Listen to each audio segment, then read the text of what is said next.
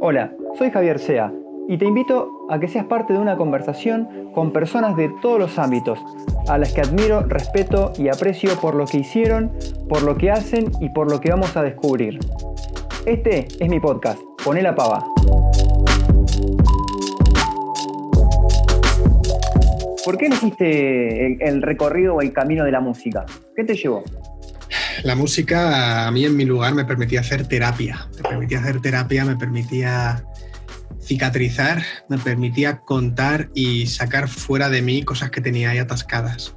Esto a través de la composición, de la escritura y luego pues el subirte a un escenario y contar las cosas más duras o los sentimientos más profundos delante de gente, incluso ya llega un punto que la gente lo cante contigo, sana.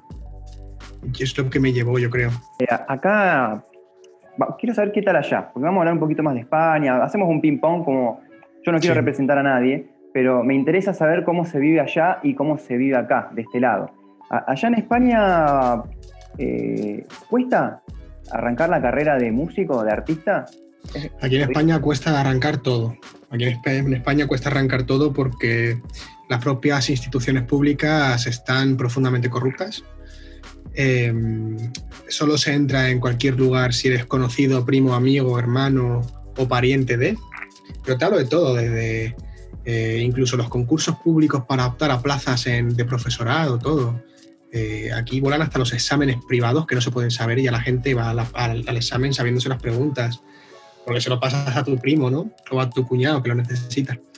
en España es difícil arrancar todo, la economía está muy mal, ha habido una, ha, crecido mucho lo que es el precio de las cosas y la moneda no se ha elevado de la misma forma, ¿no? Y los salarios han bajado, así que es difícil y por supuesto la música, como cualquier tipo de arte que precisa de una inversión previa, es muy complicado alzarse en la música, es muy, muy, muy complicado, salvo que, volvamos al primer caso, que tengas un conocido ya dentro de la rueda económica de la música o de la industria de la música. Que en mi caso, por ejemplo, no era así, yo no conocía a nadie y tocó tirar los muros a cabezazos. Sí, me, sí, cabeza dura, tocar puertas, hola, ¿qué tal? Canto, hola, ¿qué tal? ¿Te pasó que te hayan como ninguneado así de, eh, de, la música? sí, sí, pero a diario. Pero a diario y, me sigue pasando, o sea, en lo que ha sido mi entorno privado, que eso me ha llevado pues, a trabajar de forma interna un poco más mi paz interior y mi, y mi espiritualidad. Y no te hablo de religión, te hablo de espiritualidad con uno mismo. Eh, porque en ningún momento se ha visto claro eh, mi, carrera en mi entorno más privado era como, bueno, ya se le pasará, ya, eh, ya se dará cuenta de que tiene que buscarse un trabajo de verdad, no, no ser músico, porque aquí en España el artista no está considerado ni que trabaje. ¿Qué eres? No soy pintor. Ah, bueno, ¿y en qué trabajas aparte? ¿no? Porque dan por sentado que no se vive del arte. O sea, es algo muy frustrante cuando la, la, industria del arte es una industria muy poderosa a lo largo del mundo, pero en España se tiene muy infravalorada. El arte es lo primero que machacan junto a la sanidad y la educación. no se lo terminaban de creer, pero es que yo he dado conciertos en campos de fútbol con, con miles de personas, 5.000 personas en la presentación de mi primer álbum, eh, con artistas de la talla La Mala Rodríguez, por ejemplo. Eh, he firmado con una multinacional y todavía hay quien se plantea que es algo pasajero. Llevo prácticamente la mitad de mi vida dedicándome a la música y no va a parar, no va a parar. Y es muy difícil arrancar, pero ya esto zudez.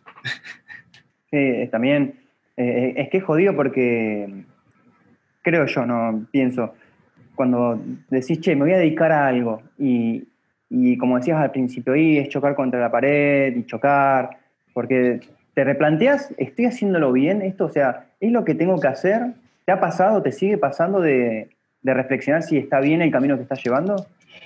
Sí, sí, todos los días, todos los días, pero, pero le pasa a todo el mundo. Eh, le pasa a Yankee, le pasa a J Balvin, le pasa a Sheeran y me pasa a mí. Eh, claro que te lo planteas. Eh, lógicamente, yo como ser humano tengo muchas inquietudes. Mm, bien sabe la gente que me sigue que mi pasión siempre fue la biología, la zoología y la paleontología. Eh, lo que pasa que no tuve oportunidad tampoco de pagarme los estudios, pero, pero es cierto que la música se cruzó en mi camino, vimos que tenía ahí una, una gran posibilidad de, de, de, vida, de modo de vida. Y, y descubrí otra gran pasión, descubrí otra gran pasión, pero claro que te lo planteas, y si me dedicase a mi otra pasión o a otra otra pasión, ¿no? Y luego el mundo también se encarga de vez en cuando de rebajarnos, como este 2020, que nos ha puesto a todos al mismo nivel. Da igual que seas rico, que seas pobre, que seas guapo, que seas feo. El 2020 nos ha bajado a todos a la tierra. Me da igual de qué clase social sea, de qué país sea, de qué color de piel tenga. Nos ha igualado.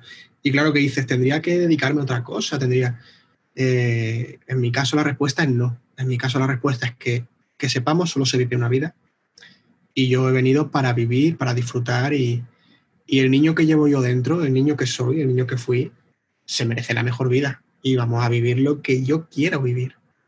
Siempre desde la bondad, siempre desde el aprecio, siempre desde la abundancia, de traer la abundancia, sin meterme en el jardín de otras personas, siempre entendiendo que hay de sobra para todos si somos coherentes si no somos egoístas, ¿no?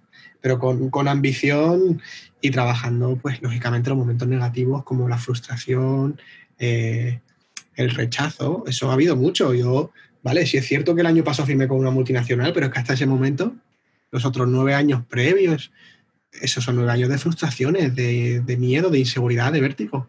Pero es que no te creas que firmas con la multinacional y se te pasa, es que tienes otras cosas.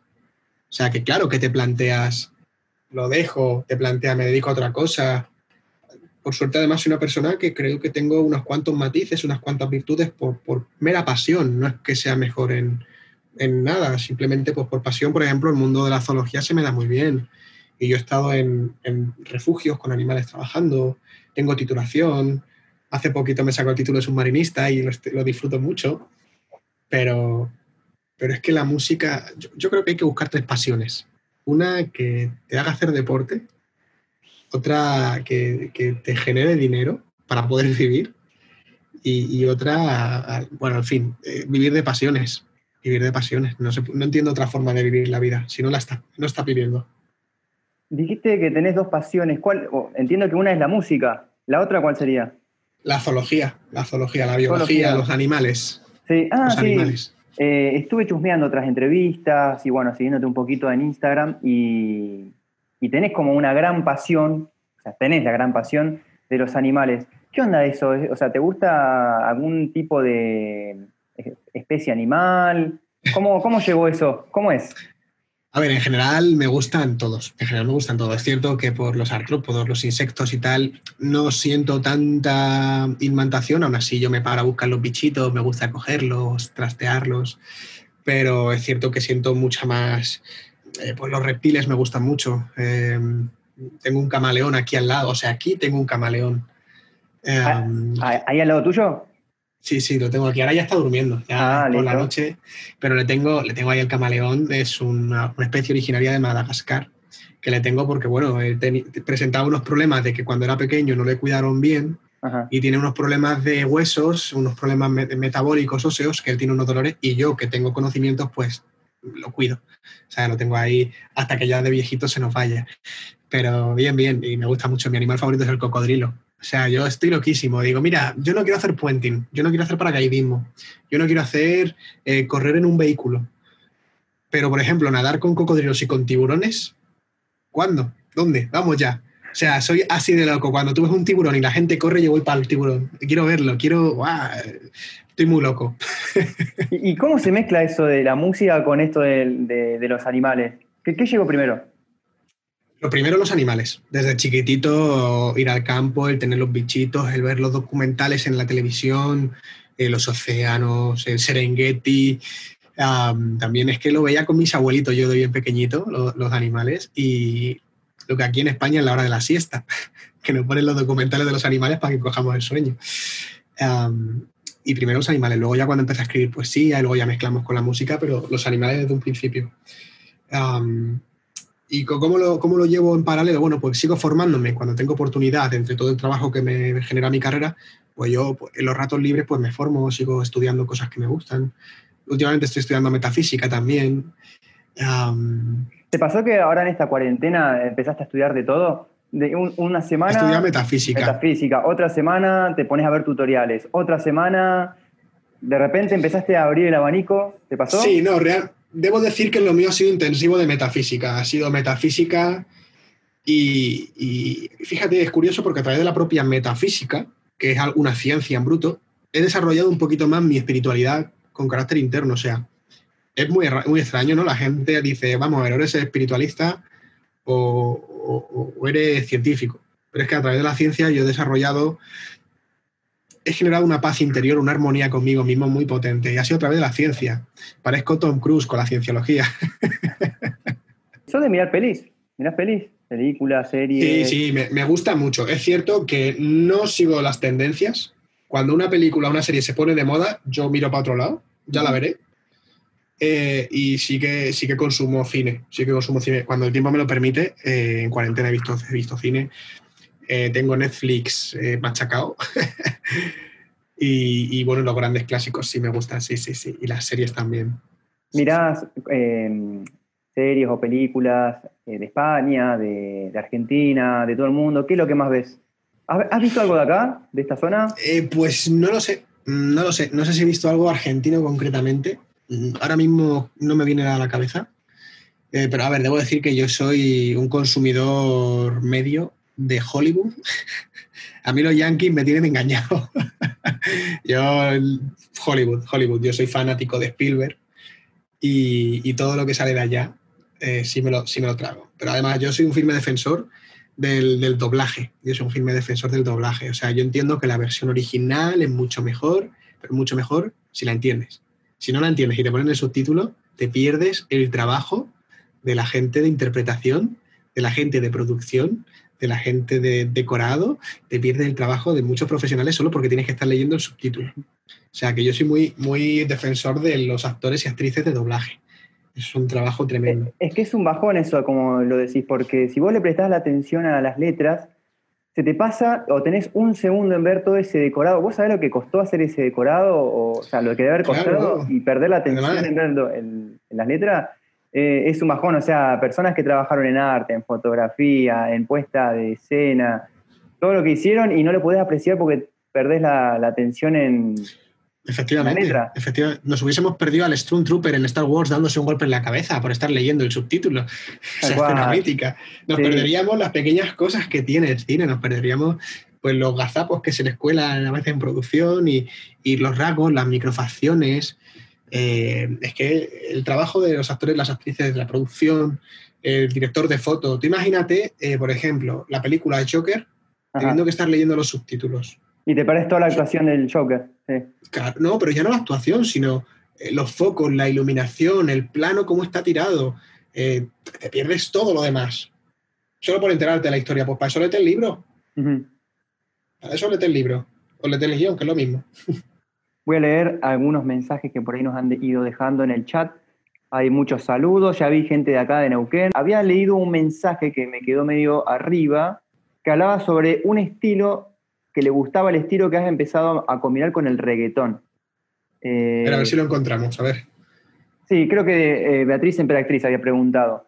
Eh, justo, o sea, quería leer ese mensaje y preguntarte acerca de tu estilo musical. ¿Cómo, cómo lo encasillas? Porque yo estuve escuchando varias canciones tuyas, tenés como influencia del rap o, o, del trap, tenés, algunas canciones tienen como una base de reggaetón. ¿Cómo sería el estilo?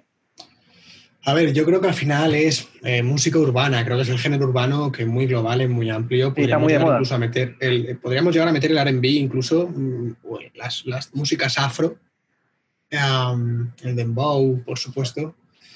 Eh, y me gusta hacer de todo. al final, como autor, más allá de como intérprete, como autor, me gusta retarme, me gusta llegar más allá. Tenemos grandes referentes de la música urbana hispana, como es Residente, Calle 13. sí, reggaetón, pero cumbia, patucada, mambo, también ha hecho, rap. O sea, que, no soy el primero en absoluto en hacer distintos géneros. Se ha visto siempre, o sea, no hay, es raro el artista que se queda solo en lo suyo, que los hay. Eh, simplemente lo definiría como, un autor urbano y, que según, según qué momento o qué sentimiento eh, investigo más en una dirección o en otra. Eh, y, y, tenés alguna persona con la que, viste que cuando arrancás en todo, en lo que sea, eh, tenés a alguien a quien copiar, un referente. Me imagino que vos debés tener a alguien con, quien arrancaste, un referente de, che, me gusta como cuando eras bien pequeño, bien chico, cuando decidiste meterte en la música. Sí, sí, sí, he tenido referentes, por supuesto, y, sigo teniendo. ya más que referente se acaba viéndolo de otra manera, ¿no? Ya son más compañeros de gremio. Cuando, un referente es cuando quizás no lo tienen ni en tu entorno, pero cuando ya incluso he tenido la oportunidad de conocer a varios de mis referentes desde la infancia.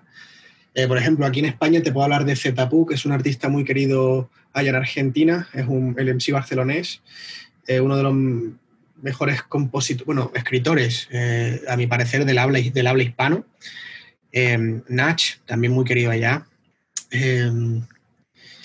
e internacionales. Yo por quien empecé a trabajar más a nivel industrial es por el movimiento de Puerto Rico, el movimiento musical de Puerto Rico, lo que es el origen del reggaetón, eh, hablando del reggaetón puertorriqueño, no del panameño. Eh, me gustó mucho la, línea de Dari Yankee, Don Omar, Wisin y Yandel, pero te estoy hablando de 2004, te estoy hablando de 2004, hace 16 años que nos reíamos de la gasolina, de Anda, el Dari Yankee. Este aparte la rompió con el videoclip, fue como un cambio tremendo en lo que era ver videoclips y escuchar música.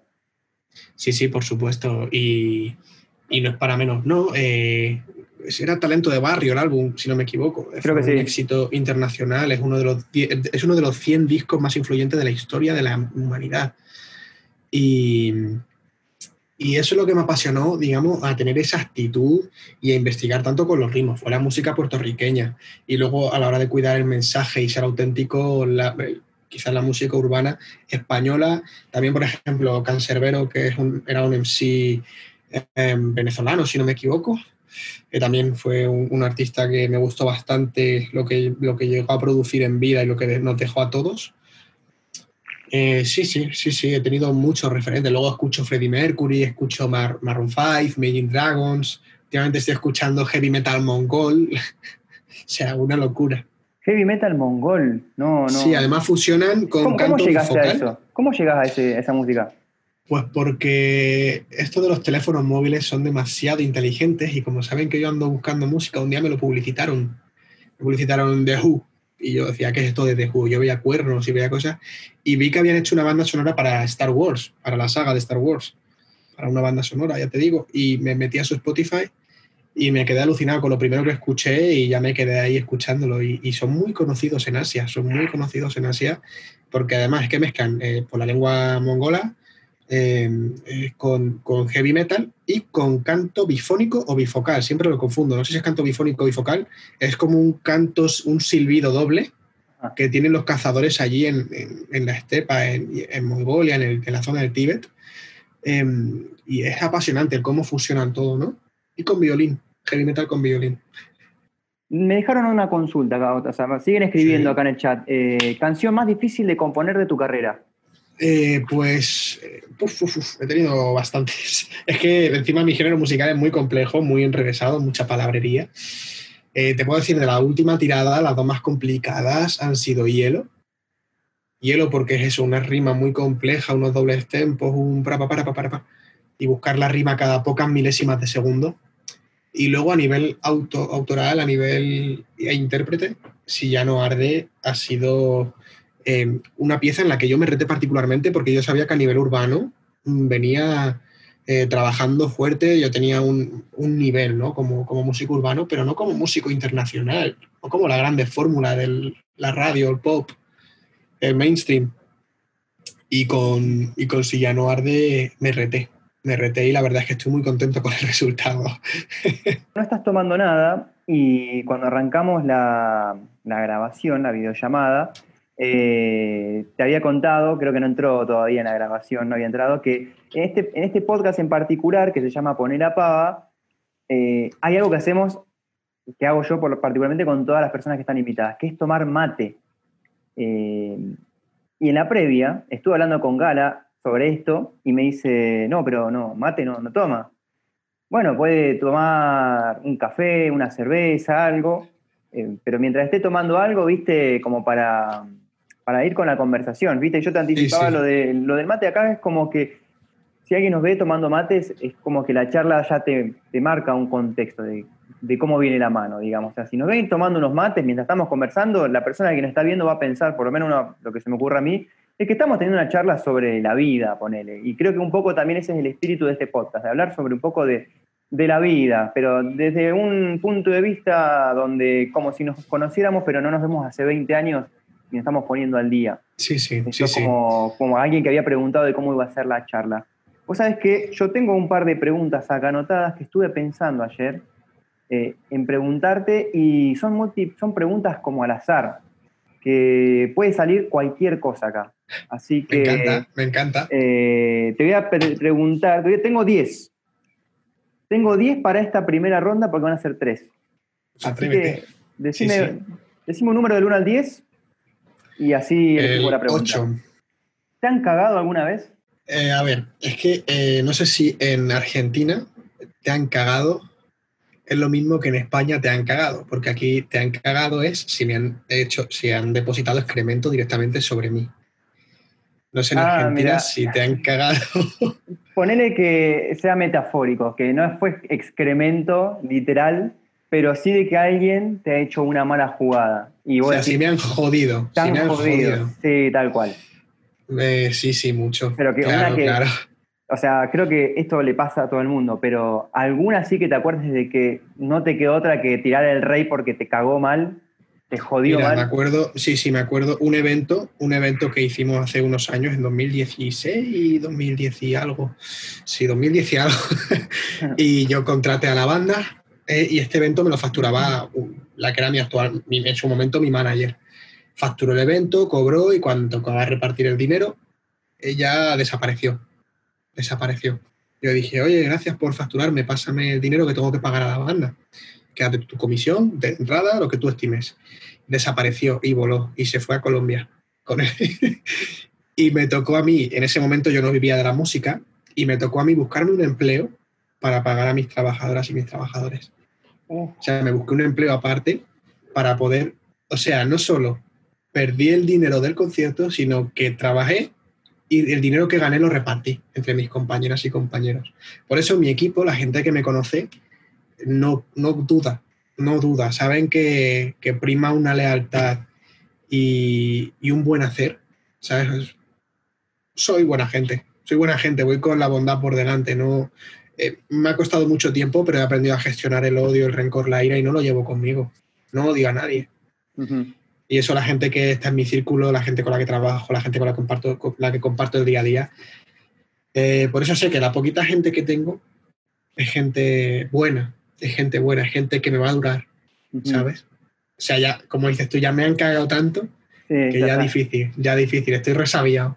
y, esto sigue dándose, capaz que ya no te pasa, pero por ahí algún artista que vos conozcas le, te viene y te dice, che, me pasó esto, me están cagando o no me pagan. ¿Sigue ocurriendo allá? Antes hablábamos de que la música no se considera ni trabajo. O sea, bastante que te dejo actuar, bastante que te dejo cantar, bastante que te dejo tocar, bastante que te dejo mi bar, mi garito, mi paz, para que puedas hacer tu música en vivo. Bastante. O sea, todo el trabajo previo que tiene un artista de composición, de ensayo, toda una banda, una inversión, producción de un disco, eh, los años aprendiendo a tocar lo que sea va a escribir. Eso no vale. Eso no vale. Eso es como cuando vas al mecánico y le dice, oye, mira, es que el motor me hace un ruido. Y dice, vale, trae. Levanta el, capó del vehículo, te así, plas. Que vale, son 150 euros. Bueno, como que 150 euros, eso lo ha hecho así. Y dice, no, mire, no es por hacer así. Es por la de años que llevo estudiando para saber que tengo que hacer así. Por eso me paga usted 150 euros. 150 eh, euros viene a ser 170 dólares estadounidenses. Em, eso no pasa en la música ni en el arte. O sea, si tú eres pintor, bastante si te dejan exponer un cuadro. Y si lo vendes en mi establecimiento, me llevo una comisión de tu cuadro, salvo que tengas suerte. Pero no, no, el arte está muy, muy, muy, muy mal valorado aquí. Ya, si allá me lo dicen que encima te dan el bocadillo y ya está. No, pues aquí también, aquí también. O sea, en el momento que ya entras en la rueda económica, en el momento que ya tienes un renombre y un prestigio, ya eh, titubeas menos y ya vas a lo que vas y en el momento que alguien te desagrada o es que, es que no entra ni en tu radar. O sea, las personas que aquí decimos en el barrio, decimos marroneras, las personas marroneras son como las personas turbias, las personas turbulentas, las que les ves que no, que no van de legal. Las cagadoras. Ya ni entran. Las cagadoras, ya esa gente ya ni entra. O sea, ya no, no les das acceso. por ejemplo, no doy mi teléfono móvil a nadie. Pero porque es que me han cagado tanto. He tenido que cambiar de teléfono tantas veces desde chiquito porque vas conociendo gente y luego la gente te va fallando por el camino y van gastándote bromas y van eh, haciéndote acosos eh, desde chiquitito. Hay un dicho que dice que España se escribe con E de envidia. Y aquí tenemos un término que no sé si allá en Argentina lo tenéis, que es la envidia sana. ¿Allá tenéis envidia sana? Sí, existe el término envidia sana. Es una envidia es raro. Me gusta cómo, cómo, te va, te tengo una envidia sana. Pero eso no, eso no está bien. O sea, la envidia es envidia. O sea, una cosa es que tú sientas admiración por alguien o que estés feliz de que a alguien le vaya bien, pero cuando tienes envidia sana es, me alegro de que te vaya bien, pero me jode de que te vaya mejor que a mí. Quiero que me vaya mejor que a ti. Eso es egoísmo. O sea, la envidia sana no, está, para mí no está bien. O sea, pero porque es el concepto de las anteriores generaciones del éxito, de, guay, hay que tener mucha fortuna, hay que tener mucho yo no sé qué. Eh, no, no. Hasta que no cambiemos la globalización, el, mundo, el, el, globo no cambie el concepto del éxito, así nos irá. Leo mensajes. Eres una máquina, Extraus. Sigue así. En España no sabemos valorar el arte como se debe valorar. Eh, bueno, te digo que eh, no solamente por, por, lo que estoy viendo, escuchando, no solamente en España, acá estamos... Un poco de la cultura latina, quizás más propio de la cultura latina. pero, o sea, encima del arte en general lo que pienso, porque ahora estamos hablando de música, pero también te puedo decir que en lo que es eh, artes visuales o audiovisuales, todo lo que es arte está jodido, ¿viste? No, no es valorado quizás o Aparte, una cosa que yo te diga, che, quiero que vengas a tocar acá y te doy X dinero. Vos ya vas con un incentivo, que eso está bueno, y además ese dinero es un compromiso para ir a hacerlo con la mejor de las mejores, y además te, ya sabes que si hay una paga y tenés un equipo, todo el equipo te va a trabajar así. Ahora sabes, si sabes que no va a haber un, no va a haber un premio, digamos, a eso que vos ofreces a ese espectáculo, te motiva mal. Y, seguir haciéndolo así es como también ir defenestrando a los demás artistas y demás, a todo el rubro artístico. Entonces es como que hay un desequilibrio para mal y que no, sé cómo, cómo podríamos hacer. ¿Qué habría que hacer para mejorar esto? ¿Qué se te ocurre? Mm, educación emocional en las aulas. Es la solución para todo. Desde chiquititos ponernos educación emocional y, entre otras cosas, la empatía. Empatizar con el prójimo. O sea, si supiésemos o viésemos lo que duele mm. en nosotros, lo que le hacemos a las personas y lo viésemos en nosotros, seríamos menos por culeros, seríamos menos peor gente. Eh, si tú vas a contratar a un artista, si tú supiese lo que es empatizar con el artista, no le harías esas cosas. Pero a la vez, a la que te levantas de una mesa de un camarero o una camarera y te vas sin pagar, si supiese lo que es estar detrás de la barra, si empatizases con esa camarera, ese camarero, ese hostelero, no te irías sin pagar, ¿no? Empatía. Y eso se consigue educación en las aulas, desde chiquititos, todas y todos, aprendiendo y, dejando que el mundo lo gobiernen las emociones y los sentimientos bien gestionados. Porque, a ver, el odio, la, ira, el rencor, la rabia, una creencia desbocada, eso también son sentimientos, pero son sentimientos nocivos. Son sentimientos nocivos fruto de la falta de autogestión emocional si, tuviésemos educación desde chiquitito, en vez de enseñarnos la tabla periódica, a tocar la flauta barroca, dejen a cada niña, a cada niño que se forme en lo que veamos que tienen potencial, en lo que estime que tiene potencial, o al menos en lo que le gusta. Que creo que mínimo ese derecho ya por el hecho de haber nacido lo tienes que tener de vivir como quieras vivir. Y eso debería ser un derecho humano fundamental. Em, no lo sé, no lo sé. Yo creo que educación, nos falta educación. ¿Alguna vez fuiste o te ha tocado o te han invitado a ir a una escuela a dar una especie de charla emocional? Sí, sí, sí, bastantes veces, bastantes veces. ¿Y cómo la pasaste? ¿Cómo te sentiste? Raro, raro porque en mi cabeza sigo siendo un alumno. En mi cabeza yo, yo vivo la vida desde la posición de, una persona que viene a aprender, no una persona que ya sabe. Eh, yo veo que gente de mi generación ya está teniendo hijos por ahí y yo diciendo, pero pero si apenas me sé limpiar el culo yo solo. o sea, ¿cómo es eso posible? Yo no podría tener una criatura, me siento un aprendiz de, en todos los sentidos todavía.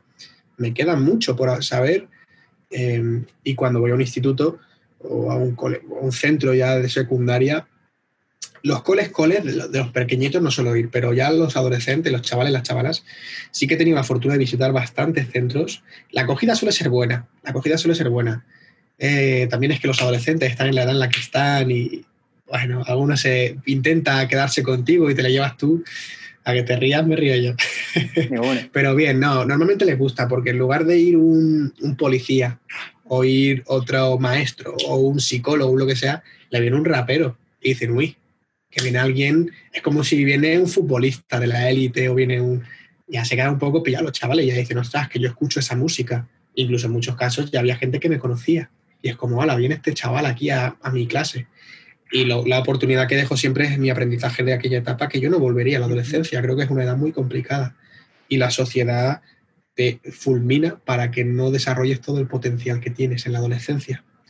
Si tú en la adolescencia te desarrollases, eh, cambiarías el mundo, pero no les interesa que te desarrolles. Te, te, saturan a muchas cosas para que no estés a ninguna.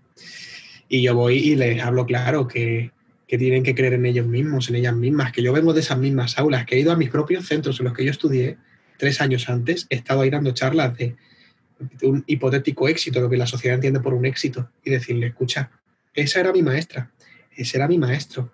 Hola, señor jefe de estudios. En ese, en ese asiento me sentaba yo. Yo iba a ese gimnasio a hacer educación física. O sea, si yo ahora me estás viendo que estoy con una multinacional o estás viendo que estoy cumpliendo mi, mi, determinado sueño, me ves en las redes sociales que me va bien, pues déjame decirte que, que tenemos las mismas horas al día, que tenemos los mismos músculos y venimos del mismo barrio. Si yo puedo, tú puedes. No hay nada que nos diferencie, yo no soy mejor que tú, nada. Y les digo que no se dejen llevar por el intentar encajar, que no cambien quiénes son, que lo que está mal es la sociedad, que lo que está mal es el sistema, no ellos. Que un niño o una niña no puede ser malo, no puede ser un, un ser maligno. Es la sociedad la que nos convierte en verdaderas monstruosidades. Yo se lo digo, que se quieran, que se cuiden, que se mimen, que se valoren, que no intenten encajar, que ya encontrarán a gente afín a ellos, que vivan la vida desde el respeto, desde la libertad, desde el, respetar el espacio del, del, de al lado. Eso es lo que yo procuro hacer cuando voy a las charlas. Luego les canto un par de temitas y ya. ¡uh! listo. Pero, pero cuando vas a, la escuela, ¿se te quedan escuchando fijo? O sea, ¿Les llegás? ¿Notás que se quedan los niños y niñas que están ahí? No, no sé qué, de qué edad, si vas a primaria o secundaria, pero ¿notás que te prestaban atención? Porque es jodido también ir a una escuela. No sé si has sido alguna vez profesor o, o sea, cuando hemos sido alumnos, imagínate, no sé cómo habrá sido vos en la escuela, pero yo era medio colgado. Imagínate del, del, del lado enfrente, así tipo. Es, es, son unos cabrones y unas cabronas. son, son muy traviesos, son muy golfos. Pero sí que es cierto que yo, eh, quizás una dote que tengo en la oratoria, dicen que se me da bastante bien. Y yo sí lo noto muchas veces que cuando, cuando tengo algo que decir, cuando me falta el mate en la mano, ¿no? Yo vivo en ese estado mental. Yo, mi estado mental voy a decir tomando un mate. 24-7 como tomando un mate. Yo vivo así, yo soy así de sopesado prácticamente todo el rato, todo el tiempo. Mis amigos dicen que soy un aburrido, porque yo vivo aquí, ¿no?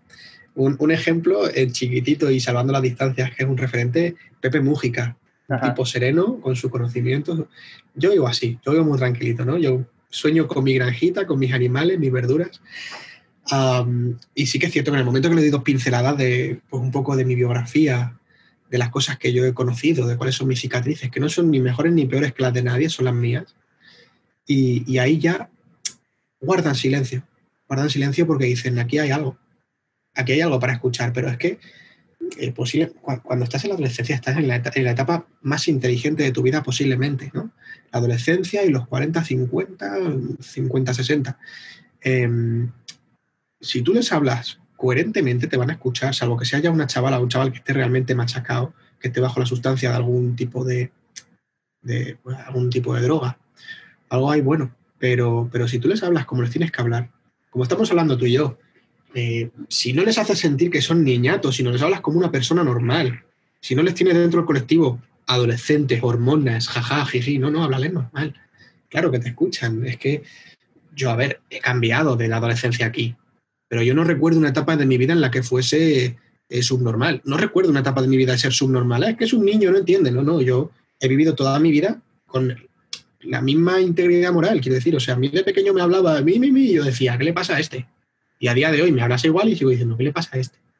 O sea, no recuerdo una etapa en la que fuese particularmente imbécil. Soy imbécil en general, pero no particularmente imbécil. Es cierto que, bueno, tienes lo que aquí llamamos el pavo, eh, que es las hormonas revueltas, la tontería eh, que te empieza a cambiar el cuerpo, empiezas a fijarte en los niños, en las niñas.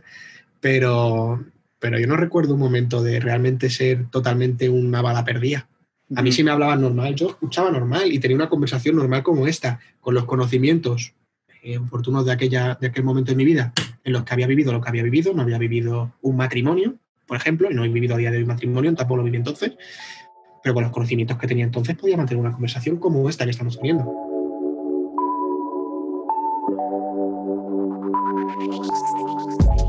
Esto fue Poné la Pava. Para poder seguir escuchando otros programas, lo buscas en Spotify o YouTube como una canción, pones el nombre del podcast, le das seguir o suscribir y listo. Ya vas a poder escucharlos.